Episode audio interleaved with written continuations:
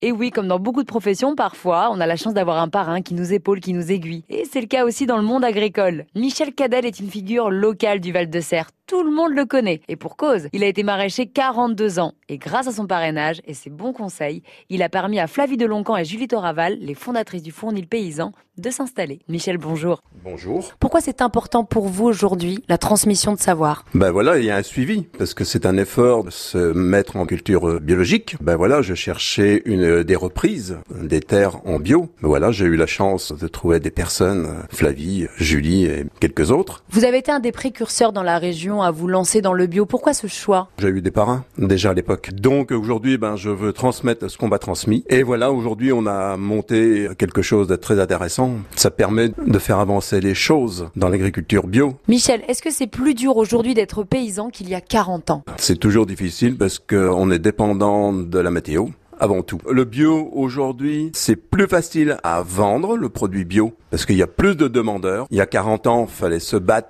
et aujourd'hui, on a réussi à mettre quelque chose en place, à convaincre le consommateur. Ce qui est toujours difficile, c'est de maintenir l'effort et maintenir dans le temps. Merci aux repreneurs. Et ça me fait plaisir de transmettre. Que pensez-vous justement de cette génération comme Flavie, comme Julie, qui sont des gens de 30, 40 ans, qui ne sont pas issus du milieu agricole, qui se lancent dans l'agriculture? De quoi êtes-vous le plus fier dans cette transmission? Mais Moi, je suis satisfait qu'elle m'écoute. Aujourd'hui, qu'il y ait un succès quand même, au bout de trois ans d'activité. Vous leur avez permis également d'exploiter leur premier terrain agricole, non? Tout à fait, puisque c'était un premier métier pour elle, ou un deuxième métier. T'es là euh, par un amenant mon, mon savoir. On parle dans ce métier d'accès au foncier, c'est-à-dire l'accès à la terre. Ça se passe comment aujourd'hui? Aujourd'hui, euh, faut trouver des repreneurs. Ça peut être facile comme ça peut être difficile. Ça a été assez facile parce qu'elles sont arrivées, puisqu'elles sont arrivées sur l'exploitation à 7. Donc euh, la L'exploitation été divisée en sept portefeuilles. Pour conclure, j'aimerais vous poser une question toute simple. Quelles sont les trois qualités à avoir aujourd'hui pour devenir agriculteur? Courageux, persévérant, avant tout,